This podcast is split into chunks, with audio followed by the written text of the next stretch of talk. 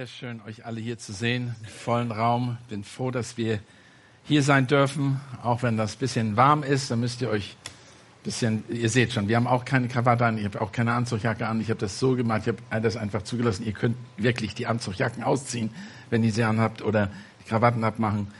Bei 35 Grad geht es geht nicht um die Kleidung, es geht um das Wort Gottes, es geht um die Ehre Gottes. Und von der Seite wollen wir das auch anpacken. Es ist was Besonderes, heute hier zu sein in der Eckstein-Gemeinde, deshalb, weil wir, wie gesagt, drei neue Älteste einsetzen möchten. Und das ist eine sehr besondere Aufgabe, weil wir verstehen, dass wir sie nicht einsetzen, dass Gott sie schon einsetzt oder dass der Heilige Geist das schon bestätigt hat. Und ich werde das auch gleich ein bisschen da erörtern. Aber ich möchte trotzdem, ist das sehr wichtig und ein spezielles Amt, das Amt eines Hirtenältesten, Pastoren, und darum, damit möchten wir uns beschäftigen, denn wir haben das Privileg, eben dieses heute gerade zu tun, indem wir auch gerade äh, ähm, Thomas Hochstetter, Florian Schofke und Jonathan de Vries einsetzen möchten. Und wir werden mehr dazu später noch dazu sagen. Es ist ein sehr spezielles Amt, wie gesagt. Und wir, haben, wir erwarten natürlich als Gemeinde, aber auch von Gottes Perspektive eine gewisse Haltung, die man haben sollte als Ältester. Natürlich haben wir alle als Gemeindeglieder eine Verantwortung auch. Natürlich sollen wir auch eine bestimmte, bestimmte geistliche und moralische Grundsätze in unser Leben wiederfinden, die wir zum Beispiel in Galater wiederfinden, wo wir die Frucht des Geistes oder Kolosse und verschiedenen anderen Stellen. Aber eine Stelle, die mir immer wieder äh, wichtig wurde, ist auch die, einfach die Stelle, die erinnert, dass wir alle dazu aufgerufen sind, ein Zeugnis zu sein für den Herrn in der Welt und in der Gemeinde.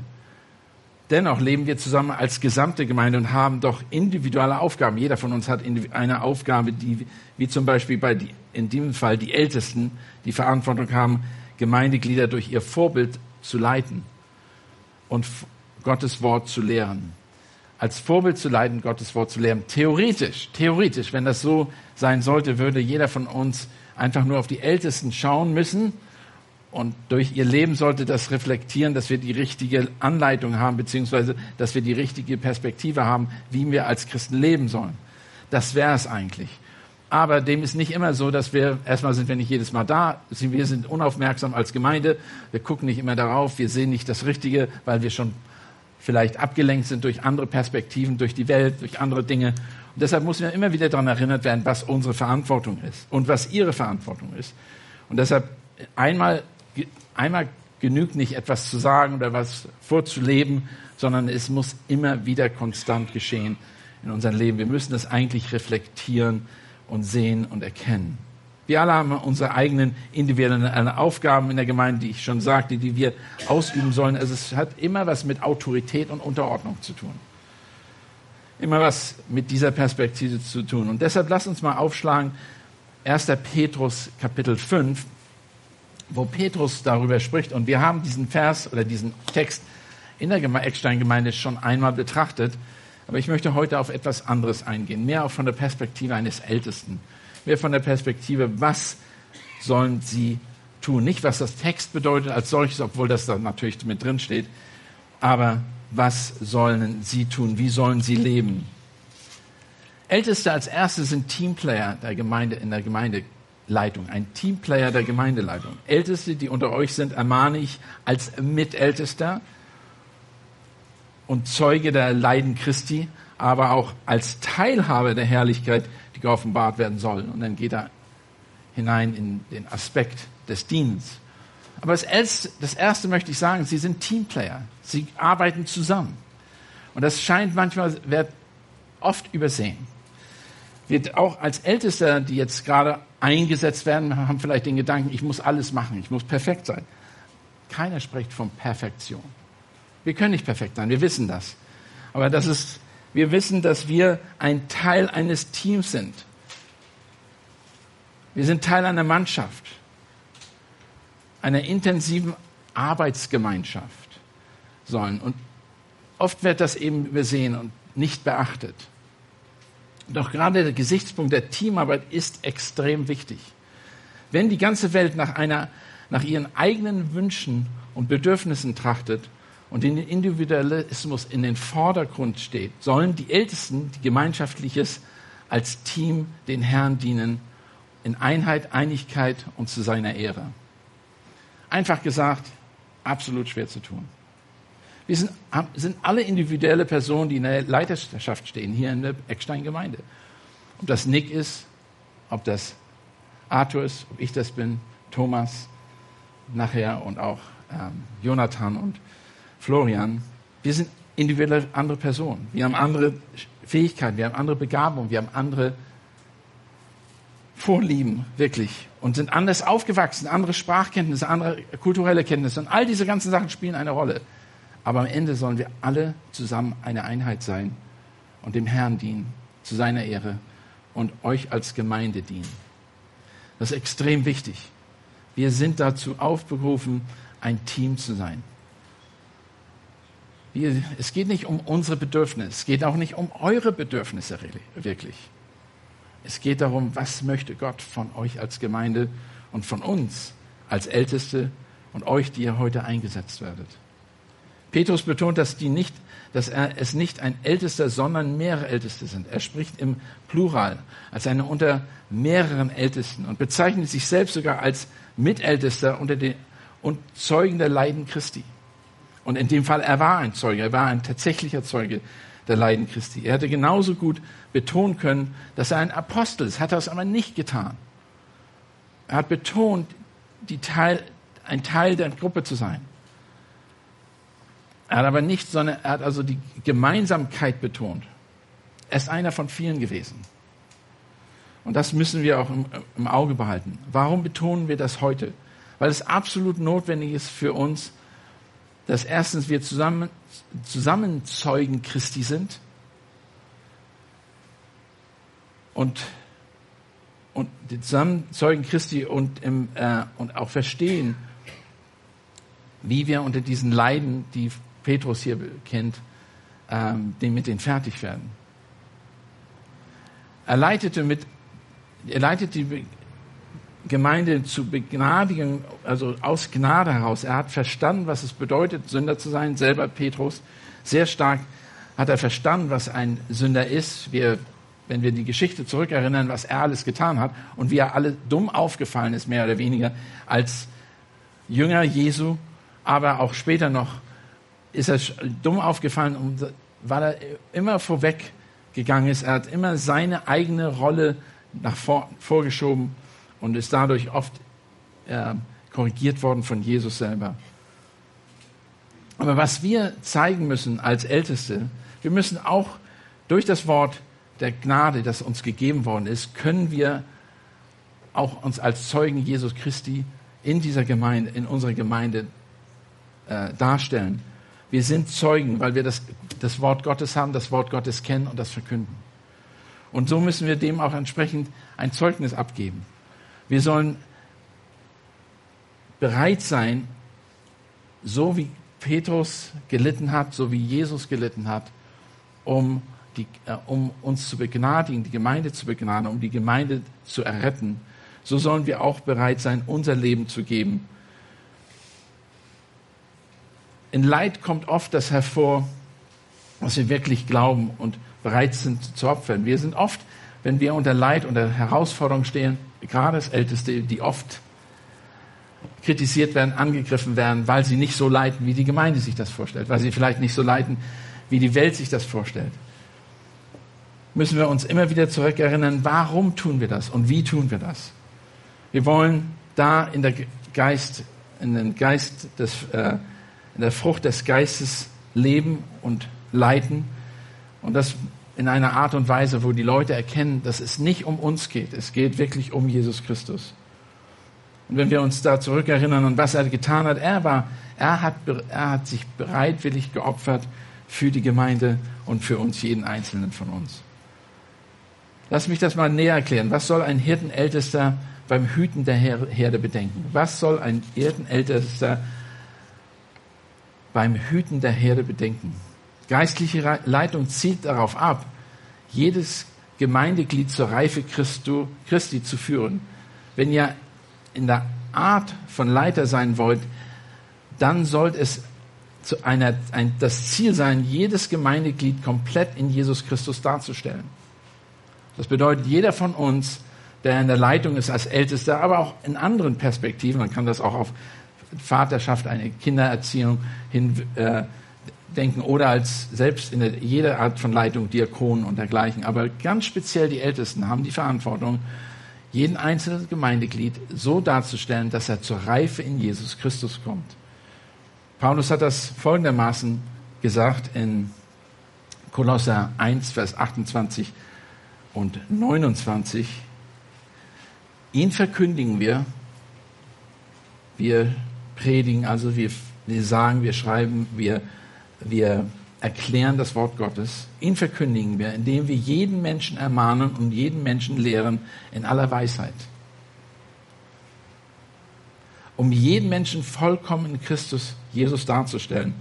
Und da sagt Paulus folgendes, dafür arbeite und ringe ich auch gemäß seiner wirksamen Kraft, die in mir wirkt, mit Macht. Das ist nicht, was ich aus mir kann, sondern das ist das, was Gott durch mich tun kann. Also das Ziel des Ältestendienstes, des äh, Leiters, eines Pastors, Hirtenältesten ist, die Menschen zuzurüsten. Das ist das Erste, ist nicht irgendwelche anderen Sachen, ist nicht irgendwie große Spenden einzusammeln, ist nicht irgendeine Gemeindegebäude zu bauen, ist nicht irgendwelche anderen Sachen darzustellen oder gut selber dazustehen. Es geht darum, jeden einzelnen von euch da zu helfen, wo zu helfen ist, damit er zur Reife in Christus kommt. Und das sieht verschieden aus. Es kann in allen, wie, gesagt, es ist immer verschieden. Jeder ist eine andere Person. In Apostelgeschichte 20 sehen wir, dass das Amt eines Eltern durch mehrere Begriffe beschrieben wird, die je, jeweils einen anderen Aspekt betonen. Petrus war ein Augenzeuge in diesem Fall. Er, das, er hat eben einen Augenzeuge und er hat das weitergegeben. Es werden oft Älteste werden als Hirtenälteste betrachtet, als Pastoren betrachtet. Sie werden als, Pos, äh, als was wir nicht so oft benutzen, als Prospyteros oder als, ähm, als Bischof bezeichnet. Aber das sind nur andere Begriffe, um das Gleiche auszuzeigen. Sie sind, sie sind im Grunde genommen dafür da, die Herde anzuleiten. Und die Gemeinde durch Petrus wurde auch klar, dass er sehr vieles erlebt hat, was er uns auch hier in diesem Brief weitergeben wird. Die Älteste unter euch ermahne ich als Mitältester und Zeugen der Leiden des Christus, auch Teilhabe der Herrlichkeit, die offenbart wird. Hütet die Herde Gottes, die bei euch ist, nicht aus Zwang, sondern freiwillig, gottgemäß, auch nicht aus schändlichen Gewinnsuchen, sondern bereitwillig. Er macht ganz deutlich hier in diesem ersten Abschnitt und auch in den nächsten Versen, wie wichtig es ist, selbstlos zu sein. Und er versteht es, selbstlos zu sein. Er hat alle Dinge, sehr viele Sachen gemacht, wie ich schon betont habe, die alles andere als selbstlos sind. Er hat an sich gedacht. Aber daraufhin hat er auch die negative Seite erlebt. Er wurde verspottet, er wurde abgelehnt, er wurde verraten, hat seinen eigenen Verrat miterlebt, natürlich ganz ernst und wurde bis aufs Herz wirklich zerstört sozusagen. Er wurde, er, ihm wurde klar, was er da gemacht hat. Am Ende war er ein Märtyrer. Sein Zeugnis für einen Ältesten und Christ hat er deutlich gemacht, indem er für den Herrn gestorben ist. Er war bereit, so weit zu gehen. Und das ist eigentlich ein Beispiel, das wir auch als Älteste haben sollen. Älteste ist eigentlich eine ehrenhafte Aufgabe, aber gleichzeitig ist es auch eine ganz schwierige Aufgabe, weil da wir diejenigen sind oder die Ältesten diejenigen sind, die am ersten angegriffen werden.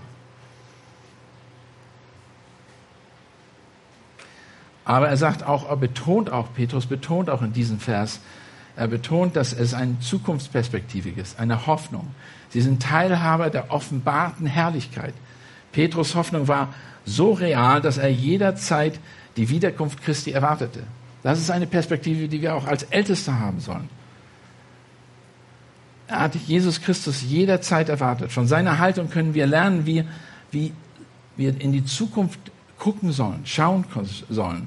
Was erwarten wir in der Gegenwart? Wir werden Anfechtungen erleben. Wir werden Aufgaben, viele Aufgaben haben, die wir nicht bewältigen können, die wir nicht umsetzen können. Als Älteste sollen wir unseren Herrn schon aber aus diesem Grund schon am Horizont sehen, auch wenn wir die Dinge nicht begreifen oder umsetzen können, müssen wir die Perspektive haben, was in der Zukunft kommt. Die offenbarte Herrlichkeit direkt am Horizont, so hat er das gesehen. Er sagte, Gott kommt wieder. Und wir können durch diese Sachen hindurchschauen. Wir, wir haben einen festen Glauben.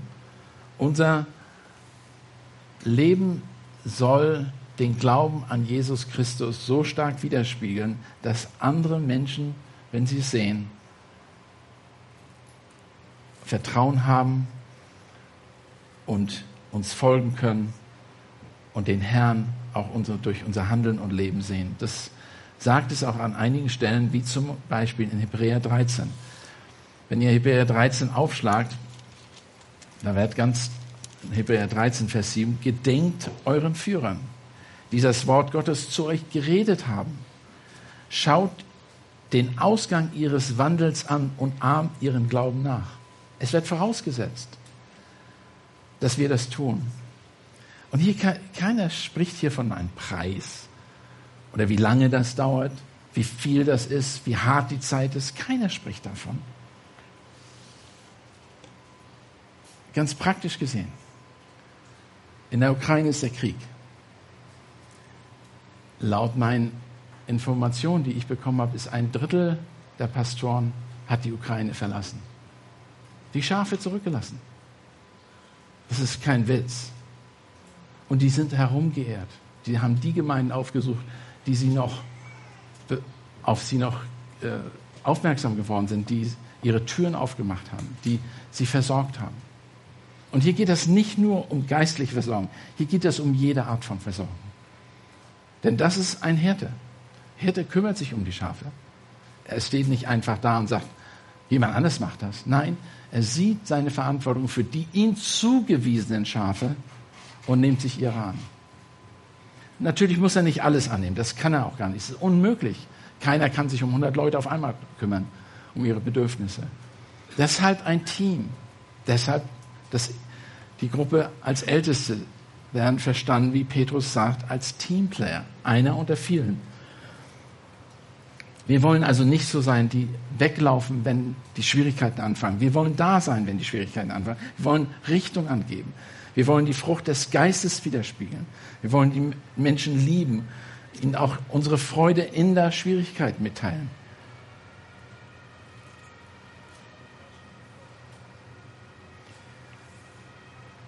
Denn wir sehen die offenbarte Herrlichkeit Gottes schon am Horizont.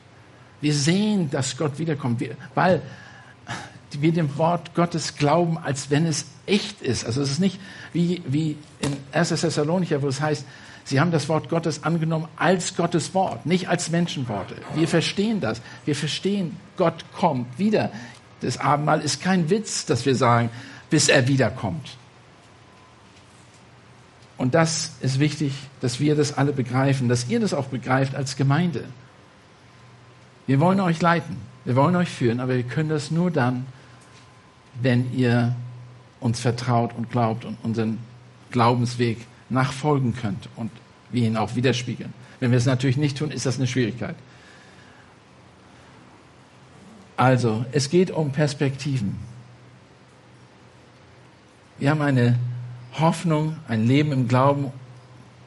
Wenn wir mal entmutigt sind, dann müssen wir einander helfen, die richtige, gottgefällige Perspektive zu wahren.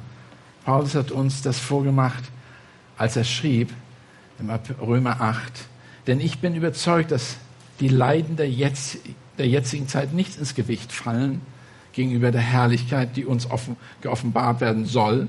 Denn die denn die gespannt erwartete der Schöpfung steht, seht die Offenbarung des, des, äh, des Sohnes, der Söhne Gottes herbei.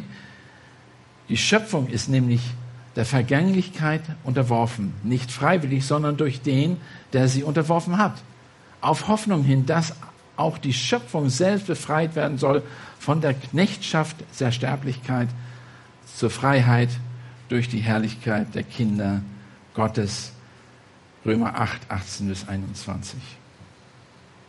Petrus sah in allen den Ver Verklärung, in der, vor allem in der Verklärung auf den Berg, in Matthäus 17, Vers 4 bis 5, hat er ein, eine Perspektive bekommen, die wir natürlich nicht haben. Er hat gesehen, Jesus verherrlicht gesehen. Er sagt, das kommt noch. Egal was jetzt passiert. Und ist das gleich gekommen? Nein. Petrus musste noch vieles durchmachen, bis hin zum Märtyrertod. Mit dem Bewusstsein, diese Herrlichkeit kommt zurück. Diese Herrlichkeit kommt zurück. Auf dem Berg der Verklärung der Sage begann Petrus und sprach zu Jesus, Herr, ist es gut, dass wir hier sind? Oder es ist gut, dass wir hier sind. Wenn du willst, so lass uns hier drei Hütten bauen. Die eine und Mose eine und Ilja eine. Als er nun redete, sieh, da überschattete sie eine lichte Wolke und siehe, eine Stimme aus den Wolken sprach, dies ist mein geliebter Sohn, an dem ich wohlgefallen habe, auf ihn sollt ihr hören. Petrus selbst spricht auch dann und er erklärt uns, dass genau das ist, worauf er seine Perspektive setzte, wenn er in Schwierigkeiten war. Er warte immer noch, er wartete zu jeder Zeit auf diesen Tag, der kommen sollte. Wenn er, wo er von Angesicht zu Angesicht den Herrn sehen würde. Er war bereit, dass Jesus sehr bald kommen würde. Die Frage, die wir uns stellen müssen, sind wir bereit dafür? Sind wir bereit? Können wir diese Perspektive wiedergeben? Egal, was in der Welt passiert, ich verstehe, wir können manchmal entmutigt sein. Manchmal als Vater mit den Kindern, manchmal in der Ehe, weil das nicht so klappt, wie es sein soll. Das ist aber nicht, steht natürlich überhaupt nicht im Verhältnis zu dem, was wir hier sagen. Aber manchmal ist uns das wirklich unverständlich. Wie kann sowas sein wie die Epidemie zum Beispiel. Wie kann das so weit gegangen sein? Wie konnten wir Menschen und Gemeinden nicht verstehen, dass das nur eine Krankheit ist, die vorübergehend ist? Wie haben wir vergessen, dass wir uns versammeln sollten? Wie haben wir vergessen, dass wir singen sollten, dass wir Gott anbeten sollen? Wie kann das sein?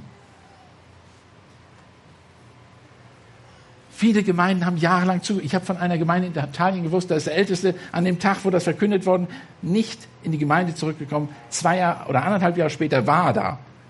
Was ist das für ein Ältester?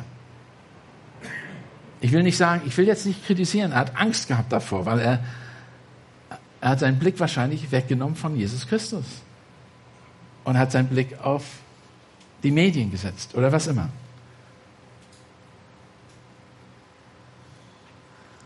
Mit der Perspektive war auch, und auch unerschütterliches Leid verbunden. Wir müssen immer wieder uns daran erinnern, dass unser Dienst der Herde damit zu tun hat, auch im Leid zu dienen. Zweitens, Älteste sind nicht nur Teamplayer, sondern sie sind Älteste sind auch Diener der Gemeinde. Ihr dürft die uns anvertraute Herde Gottes hüten. Wir dürfen die uns anvertraute Herde. Ich sage dürfen bewusst, weil keiner ist gezwungen, das zu tun. Es ist ein Privileg, Gemeindeglieder zu leiten, zu in sie hinein zu investieren, was Gott uns gegeben hat. Ist ein Privileg. Das bedeutet nicht, dass er zurückkommt. Siehst du, das ist ein Privileg. Alle meine Probleme kann ich dir geben, jetzt kannst du dich darum kümmern. Ist doch ein Privileg. Das meine ich nicht damit. Ein Privileg ist einfach, vor Gott die Verantwortung tragen zu dürfen um die Herde zu leiten. Hüte die Herde Gottes, die bei euch ist, indem ihr nicht gezwungen, sondern freiwillig Aufsicht übt, nicht nach schändlichen Gewinn strebt, sondern mit Hingabe, nicht als solche, die über das ihnen zugewiesen herrscht, sondern indem ihr Vorbilder der Herde seid. Unser, euer Auftrag ist es, die Herde Gottes zu hüten, über die Herde, die ihr wacht, sicherzustellen, dass was gelehrt wird, dem Wort Gottes entspricht, vorgelebt und praktiziert wird und natürlich mit dem Wort Gottes immer übereinstimmt. Das ist unser Ziel. Es gibt natürlich unterschiedliche Meinungen, aber wir haben ein Glaubensbekenntnis. Daran könnt ihr euch fest, uns festnageln. Wenn ihr das dem entgegengehen, dann könnt ihr sagen, hey, Christian, das war absolut nicht, nicht richtig. Und das ist auch, was die äh, Paulus oder beziehungsweise was, ja, was Paulus auch den Berean äh, vorhält, dass sie eben Berean heißt ja, vorhält, dass sie eben gerade das getan haben. Sie haben das Wort Gottes erforscht, zu sehen, ob es sich wirklich so verhält und dem sollte, sollt ihr auch tun. Was aber wichtig ist, dass wir als Vorbilder gehen und dass wir bereit sind, die Herde zu hüten und sicherzustellen, dass das Wort Gottes wirklich verkündet wird und erklärt wird, dass es nicht nach unserer Meinung geht, dass wir Zeugen Gottes sind, dass wir Zeugen des Herrn sind und das dementsprechend umsetzen und das nicht gezwungen, sondern wie gesagt im Frucht des Geistes. Die Ecksteingemeinde gehört Gott, nicht den Ältesten oder irgendeiner anderen Person. Es ist Gottes Gemeinde und ihr sollt sie freiwillig und wir sollen sie freiwillig mit Hingabe und in der Furcht des Geistes, Frucht des Geistes durch euer Vorbild leiten. In Postgeschichte 2028, der Heilige Geist hat dich eingesetzt, so habt nun Acht auf euch selbst und auf die ganze Herde, in welche der Heilige Geist euch als Aufseher eingesetzt hat, um den, der Gemeinde Gottes, um die Gemeinde Gottes zu hüten, die er durch sein eigenes Blut erworben hat. Und das ist wahrscheinlich das eine der größten, schwersten Tatsachen, die wir realisieren. Jesus Christus ist für die Gemeinde gestorben. Ein Ältester lehrt mit dieser Tatsache, dass er Jesus, das zur Ehre Jesus Christus tut. Und ein größere Opfer konnte nicht erbracht werden als das, was Jesus erbracht hat. Und in dem Sinne ist es auch nicht unsere Gemeinde, es ist seine Gemeinde. Dafür ist er gestorben, nicht wir. Diejenigen, die dem Hirten anvertraut sind, Gott liebt diese Ecksteingemeinde. Er liebt diese Ecksteingemeinde. Aus diesem Grund sollen wir auch liebevoll mit euch umgehen. Wie ein Vater mit seiner Familie sorgt, so sorgen, sollen wir uns um, unsere, um diese Gemeinde sorgen. Es ist auch ganz deutlich in den anderen Stellen, wo es um Leitung geht, dass ähm, wenn ein Mann sein, ein, oder ein Vater seine eigene Familie nicht leiten kann, soll er auch nicht die Gemeinde leiten, weil das in dem entsprechend auch verstanden werden soll. Er hat eine Verantwortung, die um all, die darum geht, dass er das Wohlwollen der oder das, das, das, ja, das Wohlwollen der Gemeinde im Vordergrund sieht, auch wenn er sie leitet. Woher wissen wir noch, dass Gott die Gemeinde liebt, weil Christus für sie gestorben ist. Die Gemeinde hat ihnen sein, den höchsten Wert. Nicht nur, dass sie die kostbarste Blut bezahlt, dass er nicht nur mit das kostbare Blut bezahlt wurde, sondern auch, weil sie als erlöste Braut Christi zur Erde, wie in der, auf der Erde widerspiegeln sollen, wer Christus ist. Wir sollen im Grunde genommen das Licht der Welt sein. Wir sollen zeigen, wer Christus ist durch unser Leben. Und deshalb ist das so extrem wichtig, dass das auch wieder gespiegelt wird, indem wir ähm, sie dementsprechend hüten in Hingabe und Leitung. Also wir sollen, die Herde, wir sollen die Herde, die Gemeinde lieben, mittragen, versorgen, füttern und die Herde soll wiederum im Glauben folgen. Hebräer 13, Vers 7. Es geht also um Leiten, um Lenken, Korrigieren, die durch, Christ, durch Christi Blut erworbene äh, Gemeinde. In Hebräer 13, Vers 17, was ich schon angesprochen, oder ich habe Vers 7, 17 ansprechen möchte, steht, gehorcht euren Führern und fügt euch ihnen unter, denn sie wachen über eure Seelen als solche, die einem einmal Rechenschaft ablegen werden, damit sie das mit Freuden tun und nicht mit Seufzen, denn das wäre nicht gut für sie. Das ist ein Vers oder für euch, das ist ein Vers, der an die Gemeinde geschrieben ist. Der ist nicht an uns Älteste geschrieben.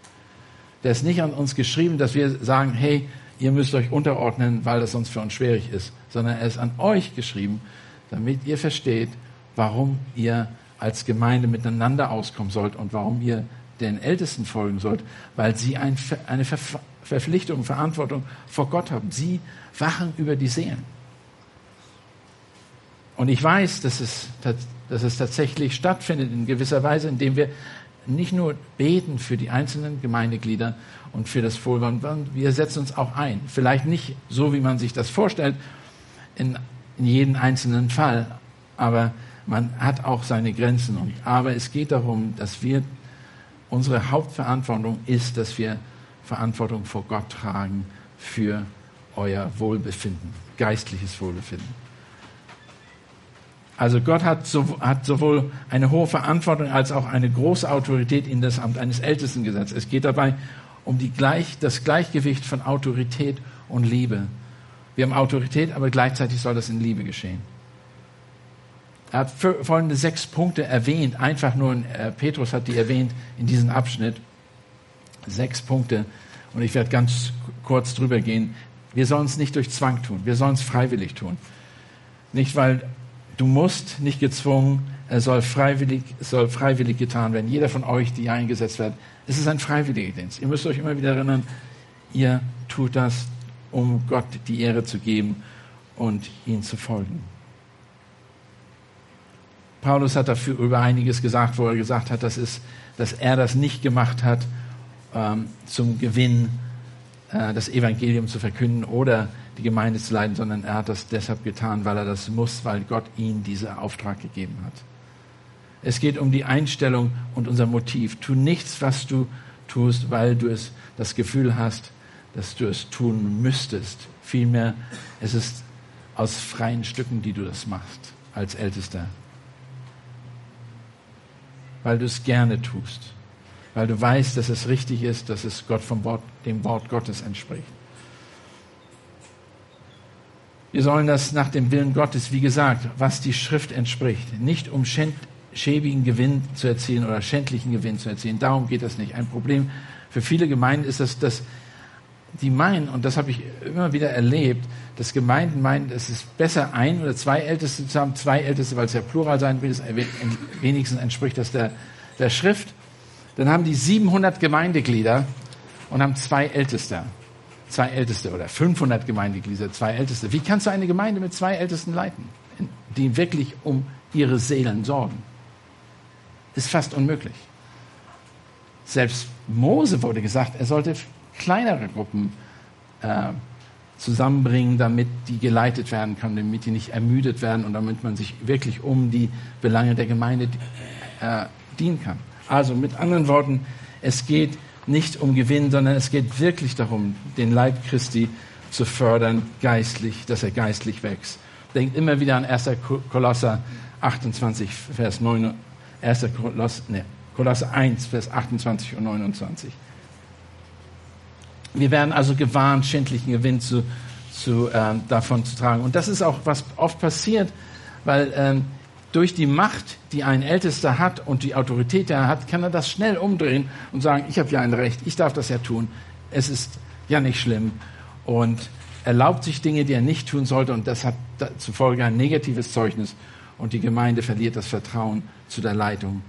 Aber es ist natürlich richtig, dass ein Ältester auch unterstützt werden soll, zurückgeht zu gehen zur Gemeinde. Die Gemeinde muss verstehen, dass sie ihre Ältesten oder Pastoren freisetzen können oder befreien sollen von, den äh, von ähm, der Belastung, Geld zu verdienen, ähm, wenn sie ähm, nicht genug Zeit haben, das Wort Gottes auszulegen, die Gemeinde zu leiten, Seelsorge zu tun und dergleichen.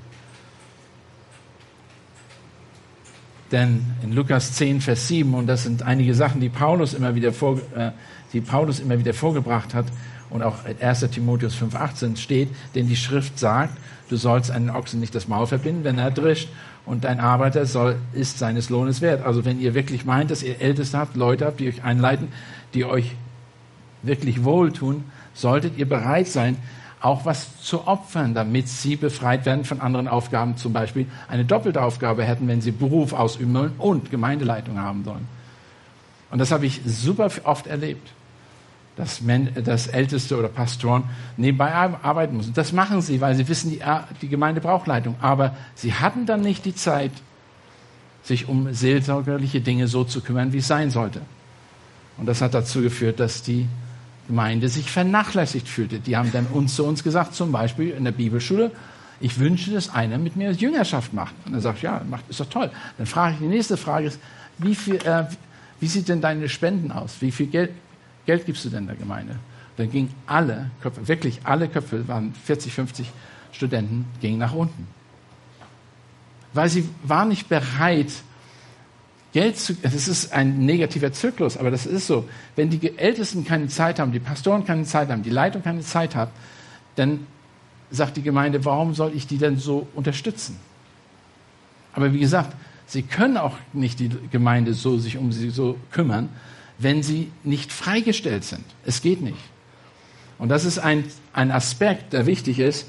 Deshalb werden wir uns auch um die Ältesten versuchen, so zu kümmern von der Leitung hier, dass sie freigestellt sind, damit sie dienen können in der Gemeinde. Nicht alle, nicht jeder muss das, aber eine Anzahl, die vor allen Dingen das Wort auslegen.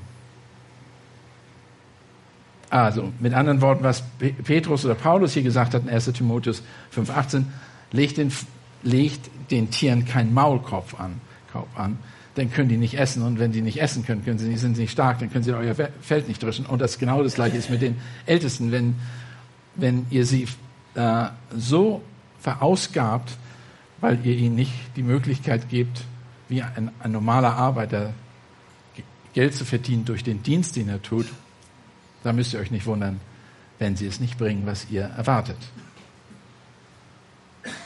Seid großzügig, denn Gott, denn Gott ist großzügig. Denkt daran, er hat seinen eigenen Sohn gegeben, 2. Korinther 9, 15. Gott ist großzügig. Sagt nicht, dass er das nicht ist. Er ist super großzügig. Sollten wir nicht auch großzügig sein mit weltlichen Mitteln sozusagen? um geistliche Frucht hervorzubringen, die viel wichtiger ist. Wir sollen das mit Eifer tun. Ältesten sollen mit Eifer dienen, weil du Christus liebst, seine Gemeinde liebst, sein Wort liebst und seinen Namen verkünden willst. Diesen Eifer sollst du haben. Und du, deine Perspektive ist auf dem Herrn schon. Du siehst die Herrlichkeit schon. Deshalb hast du den Eifer. Du lässt dich nicht herunterdrücken. Bitte lasst euch nicht entmutigen, weil die Kinder alle die ganze Nacht geschrien haben und ihr nächsten Morgen dient müsst. Ich habe das jetzt, wir waren die letzten zwei Wochen oder ja, doch zwei Wochen in Finnland mit vier Enkelkindern und sechs Erwachsenen. Das ist manchmal schwierig, aber das ist egal. Und die, jeden Morgen, ich dachte, Frühstück, soll jeder ruhig seinen Kaffee trinken, ein Müsli essen oder was immer. Und danach sprechen wir.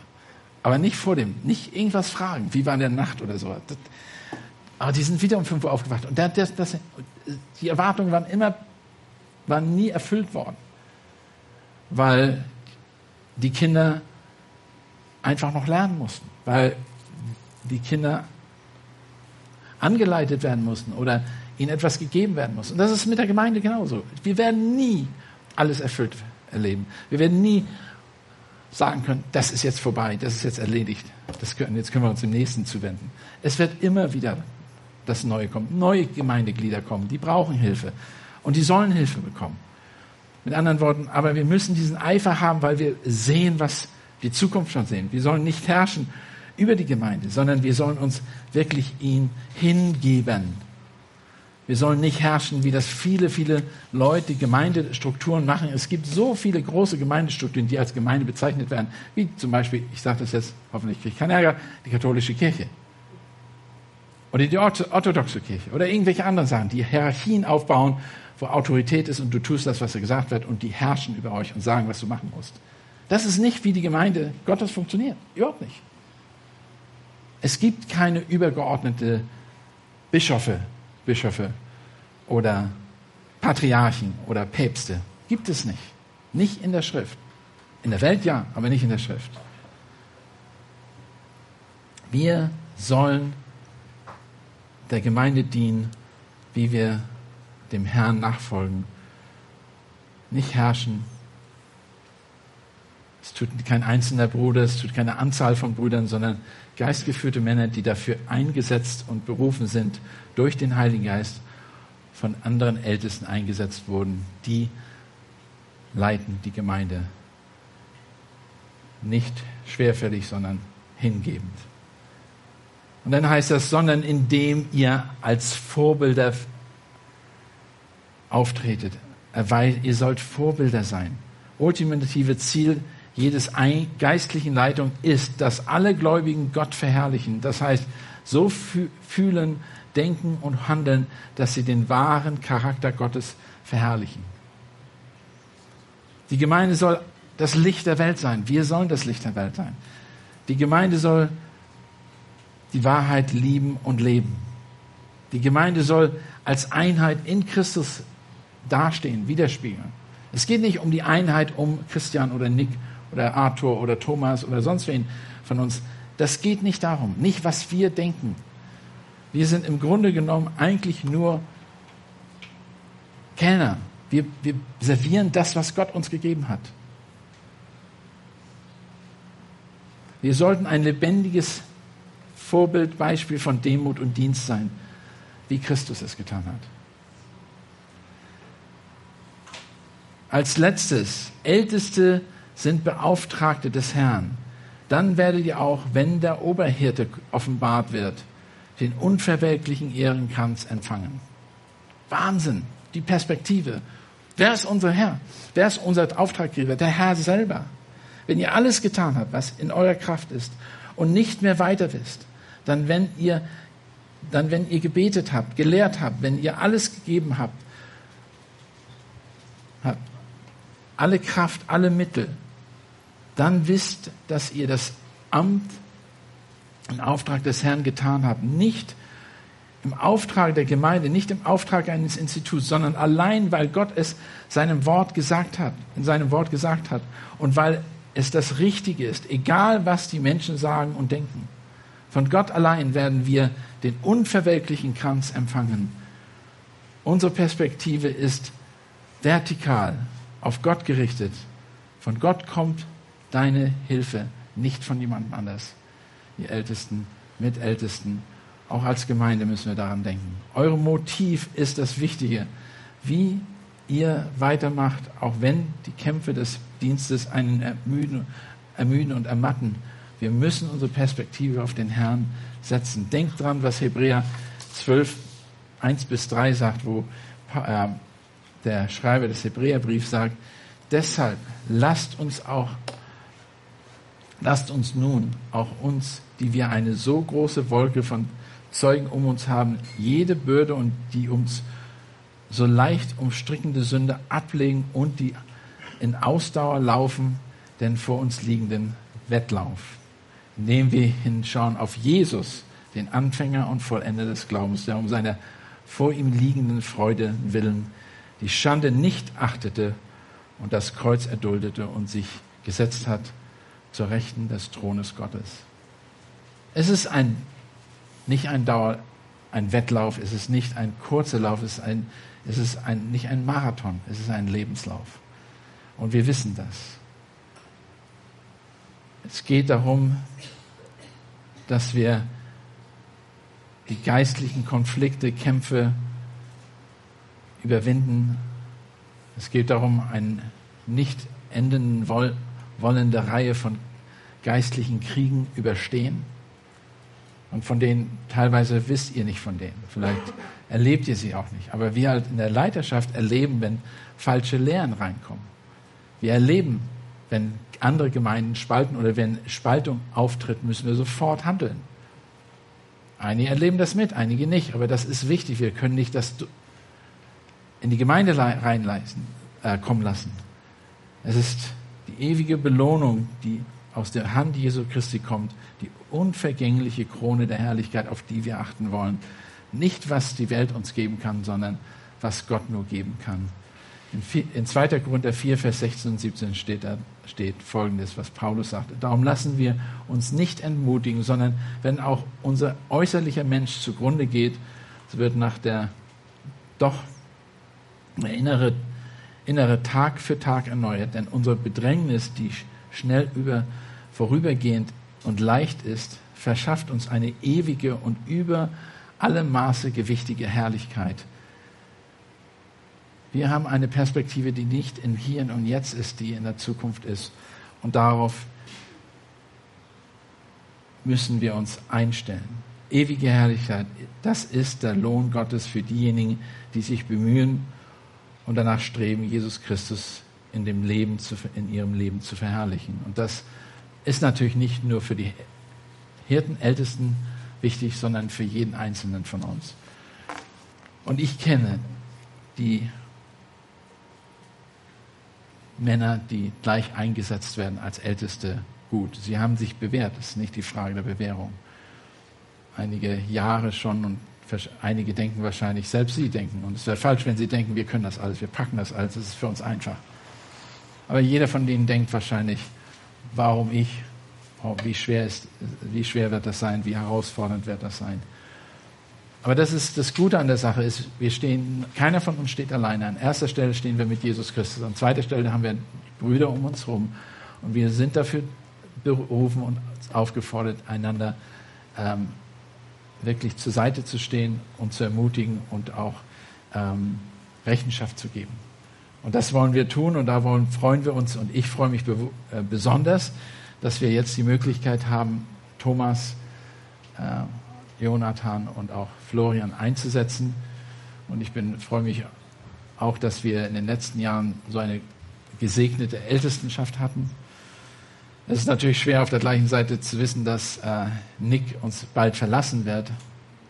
Aber Gott baut seine Gemeinde und es gibt gewisse äh, Zeiten dafür, äh, wie alles abläuft. Und ich würde jetzt gerne kurz beten und dann werden wir übergehen zu einem Lied, soviel ich weiß. Und dann werde ich noch etwas sagen zur Ältestenschaft.